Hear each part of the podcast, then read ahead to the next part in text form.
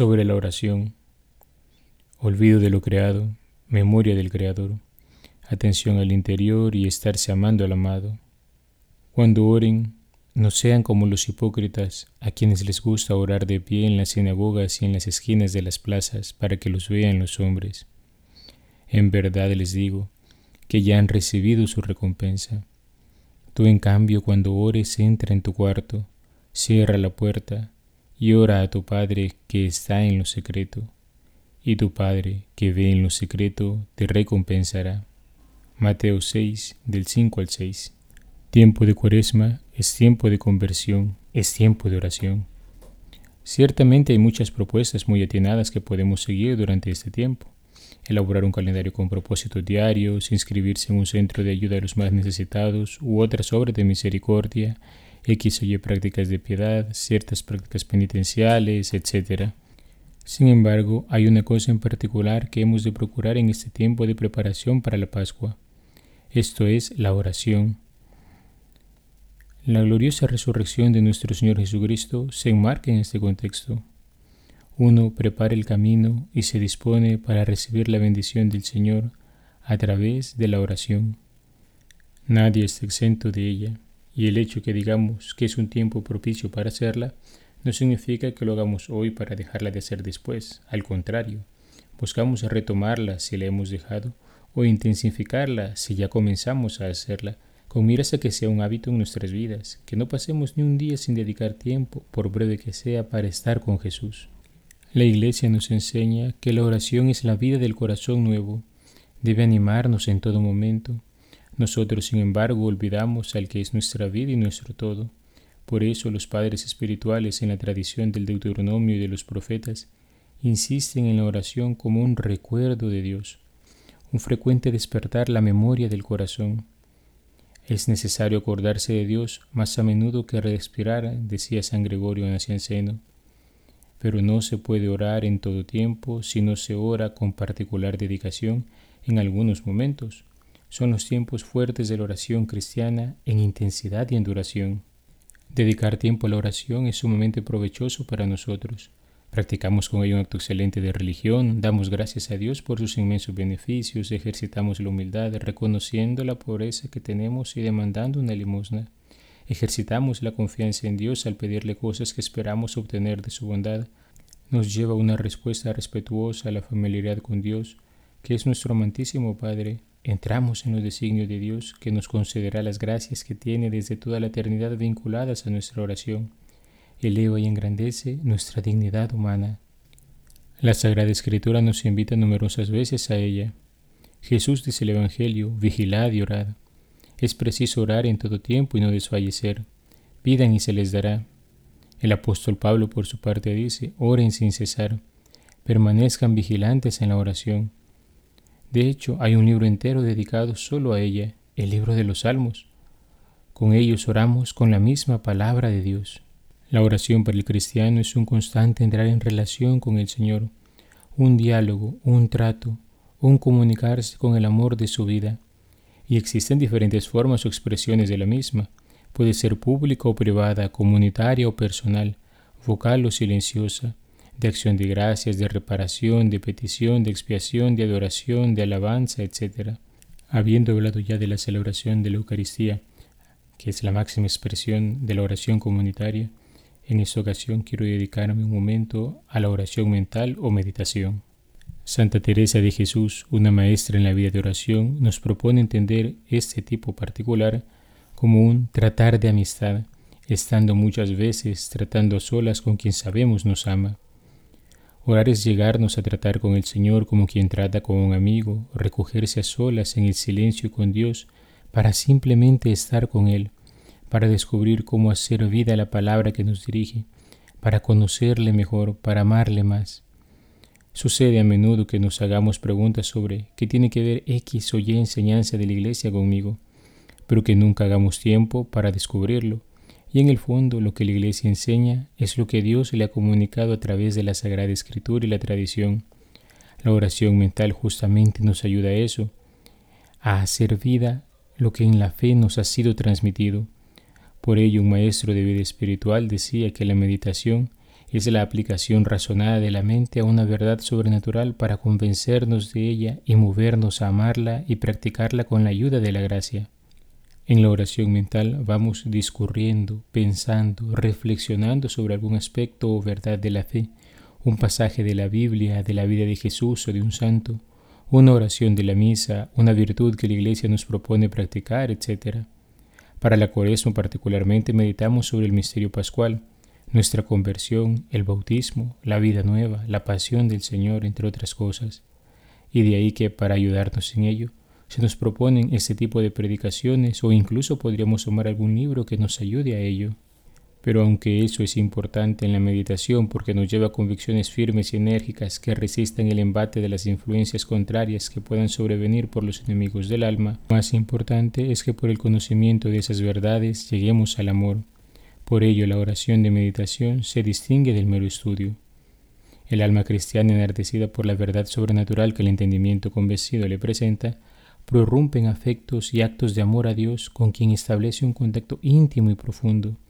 Se trata de un amor concreto, que no es puro sentimentalismo efímero, sino que es un amor que busca el bien, que se establece propósitos o resoluciones prácticas en vistas a vivir aquello que ha meditado y para ello suplicará la ayuda de la gracia de Dios. Ahora bien, retomando a Santa Teresa a la luz de lo que hemos dicho anteriormente, encontramos que este trato de amistad del que ella habla implica todo nuestro ser, porque a fin de cuentas orar es amar, y amamos desde nuestras realidades particulares. Nos relacionamos con Dios desde un aquí y ahora concretos. Enseñaba el beato María Eugenio del Niño Jesús. Conforme a los temperamentos, ese trato de amistad adoptará una forma intelectual, afectiva o incluso sensible.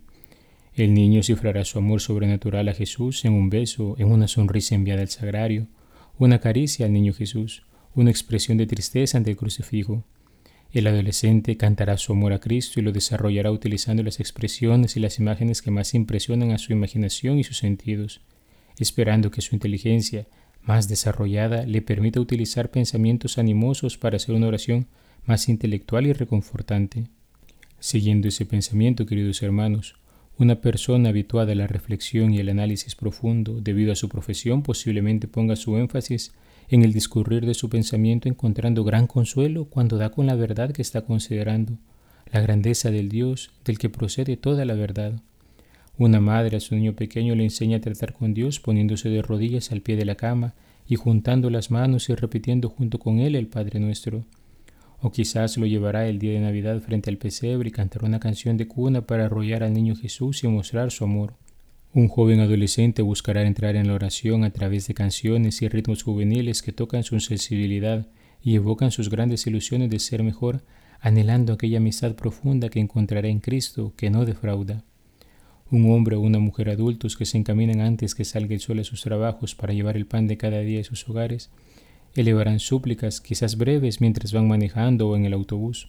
A veces incluso harán un esfuerzo para acercarse a una iglesia o capilla para recogerse unos minutos en oración y pedir luces al Señor sobre cómo llevar su hogar. Una anciana, quizás ya muy mayor, probablemente tomará las cuentas de su rosario y comenzará a pasarlas y entre Padre Nuestros y Aves Marías elevará súplicas fervorosas y llenas de confianza por sus familiares vivos y difuntos, a los que se une por el lazo de amor que nos une en el corazón de Jesús, continuaba el Padre María Eugenio.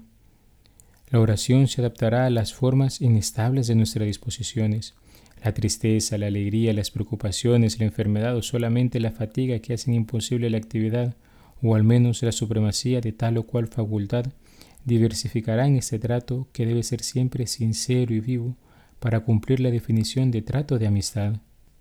Ante Dios nos presentamos tal y como somos, siempre transparentes frente a Él, no solo porque sabemos que a Él no podemos engañarlo, sino porque no queremos hacerlo, al contrario, nos presentamos vulnerables, tal y como andamos, a veces preocupados, otras veces llenos de alegría, a veces enojados por alguna situación, otras simplemente guardaremos silencio ante su presencia, fatigados por la labor del día siempre con la fe firme en que Él nos escucha.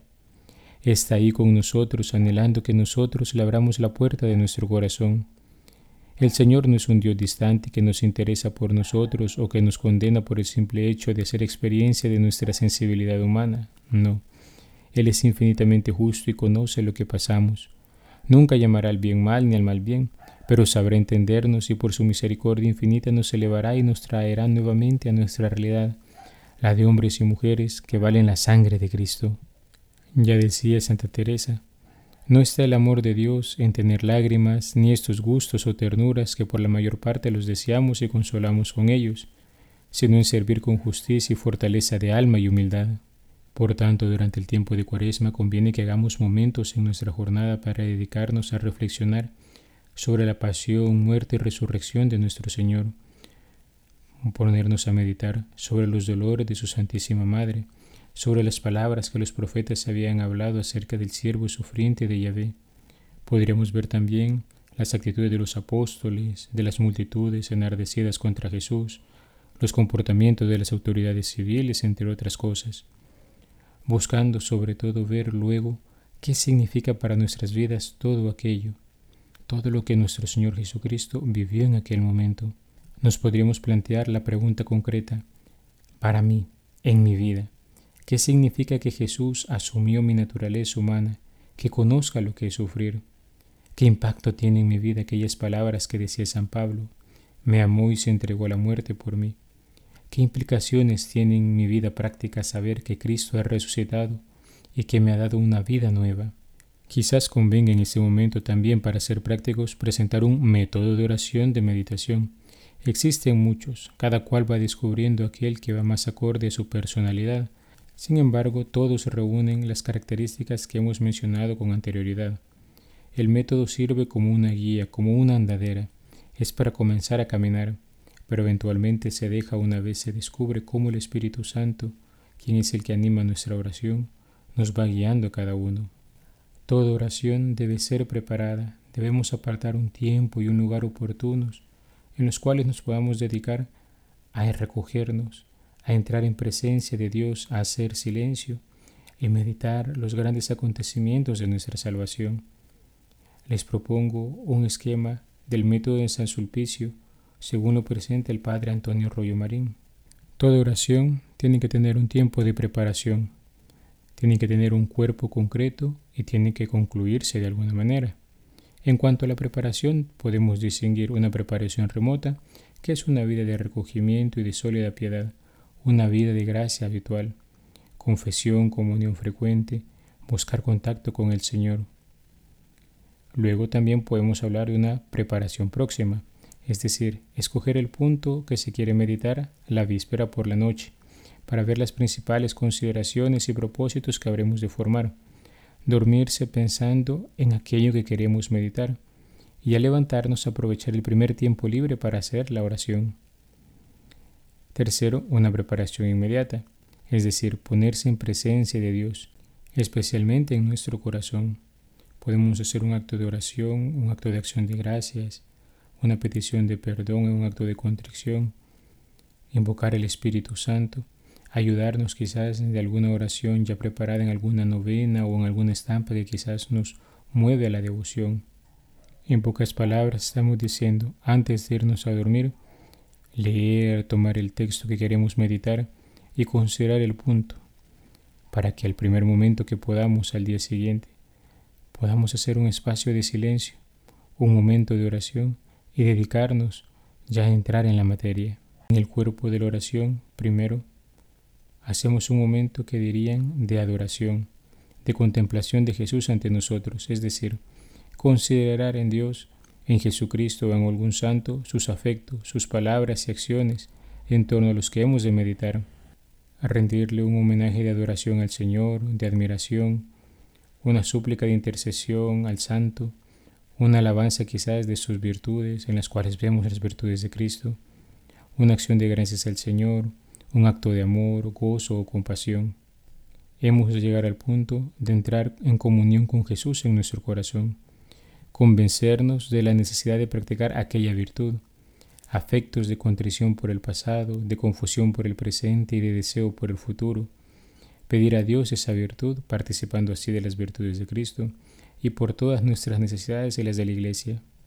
El cuerpo de la oración se verá marcado también por un deseo de cooperación, un poner nuestras manos al servicio de Cristo, formando un propósito particular, concreto, eficaz, humilde. Finalmente, como conclusión, hemos de dar gracias a Dios por las luces y beneficios recibidos en la oración, pedirle perdón si hemos faltado en algo durante ella, pedir que bendiga nuestros propósitos y ofrecer toda nuestra vida. Hemos también de auxiliarnos quizás formando una florecilla espiritual. ¿Qué es una florecilla? Es un pequeño sacrificio, una pequeña acción, quizás decir una ejaculatoria, para acordarnos en ese momento, vinculando a ella, nuestro propósito que hemos planteado durante la oración a lo largo del día, encomendando también todos nuestros esfuerzos a nuestra buena Madre, la Santísima Virgen María aquella que es la omnipotencia suplicante, como diría algún mariólogo. La cuaresma es un tiempo fuerte en la vida de la Iglesia, un tiempo en el que buscamos hacer arder cada vez más nuestro deseo de recibir al Señor. La oración nos ayudará a ensanchar el corazón para prepararnos a subir con Él al Calvario. Claro está, la meditación es una expresión de la vida de oración, la cual reviste múltiples formas. Ella nos ayudará a vivir mejor la celebración de la Sagrada Liturgia, de la Santa Eucaristía, y la recepción de la gracia de Dios a través de los sacramentos. También nos dispone a vivir de mejor manera la vida nueva que Cristo nos ha dado a través de obras de misericordia con aquellos que pasan necesidad. Los tiempos de Cuaresma y Pascua para el cristiano no son solo épocas para llenarnos de prácticas de piedad como si fuera un mero folclore, sino que hay que vivirlas con fe. Se trata de hacer presente el amor de Dios en las vidas de los demás, en las nuestras propias, es anunciar que Dios no fue indiferente con la humanidad ni con sus problemas, sino que tanto le ha amado, que Él mismo asumió nuestra naturaleza para rescatarnos del pecado y de la muerte y llevarnos a gozar de una nueva vida. En Cuaresma se acentúa la preparación, pues la Cuaresma no tiene sentido sin la Pascua, pero también es anuncio, es testimonio, es adoración y acción de gracias al Señor.